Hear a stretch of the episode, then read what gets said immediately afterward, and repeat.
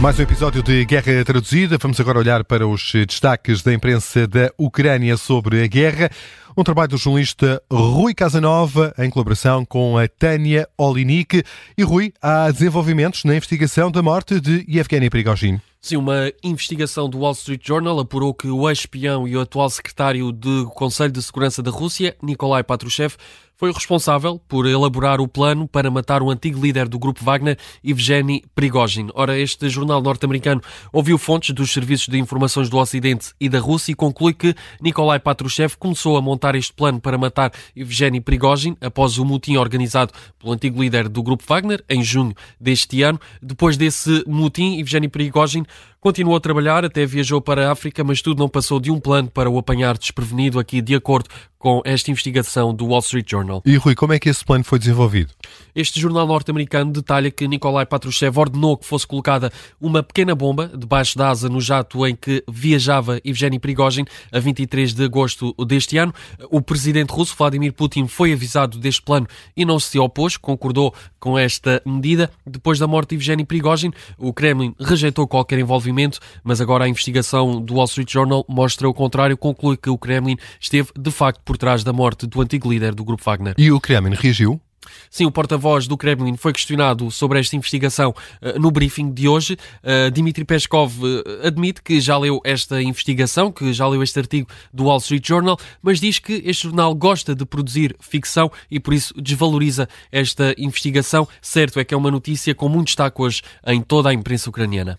A imprensa ucraniana dá também destaque a declarações do secretário-geral da NATO. É muito comum a imprensa ucraniana citar aqui Jens Stoltenberg, o líder da NATO, que hoje diz que a Rússia já não vai ser capaz de atingir mais objetivos na Ucrânia, apesar dos esforços de Moscou. São declarações de Jens Stoltenberg, aqui citadas pelo canal ucraniano um, A Verdade Europeia.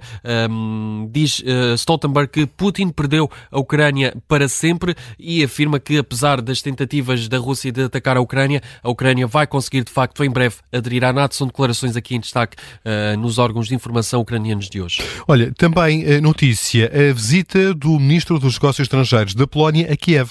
Sim, é também sempre muito, merece sempre muito destaque por parte dos jornais ucranianos as visitas uh, de líderes do Ocidente à Ucrânia. Desta feita foi o novo Ministro dos Negócios Estrangeiros da Polónia, Radoslav Sirovski, a chegar a Kiev nas últimas horas. Deu conta dessa visita um, logo pela manhã, numa publicação na rede social X. Disse que já chegou e partilhou uma fotografia nas ruas de Kiev. Aqui, de acordo com os jornais ucranianos, o novo Ministro dos Negócios Estrangeiros da Polónia um, vai reunir-se com autoridades ucranianas, vai também discursar no Parlamento ucraniano, uh, diz que pretende assegurar que as relações com a Ucrânia, entre a Polónia e a Ucrânia, vão continuar a ser uma das prioridades do governo de Donald Tusk. E Rui, a fechar, uma fotografia da guerra na Ucrânia que venceu o prémio Unicef 2023. Uma fotografia do polaco Patrick Yarak eh, tem documentado os acontecimentos da guerra desde o início da invasão, que já lá vão 667 dias. Ora, a fotografia vencedora mostra crianças, Alina, de 5 anos, e também outros dois amigos da região de Rivne, estão a brincar ao ar livre e a andar de bicicleta num descampado, num campo, enquanto ao longe uma nuvem de fumo negro surge ao longe, isto porque no dia anterior as tropas russas tinham atacado um armazém de petróleo da Ucrânia que foi destruído na sequência de um ataque com drones. Portanto, é aqui uma imagem que mostra este contraste. Em primeiro plano, três crianças inocentes a brincar e ao longe uma nuvem negra de fumo na sequência de um ataque russo. É uma imagem que mostra bem este paralelismo da guerra. Os júris da, da, da Unicef dizem que esta imagem vencedora simboliza a luz da resiliência resiliência e da alegria das crianças que rompem a escuridão das guerras, conflitos e desastres globais.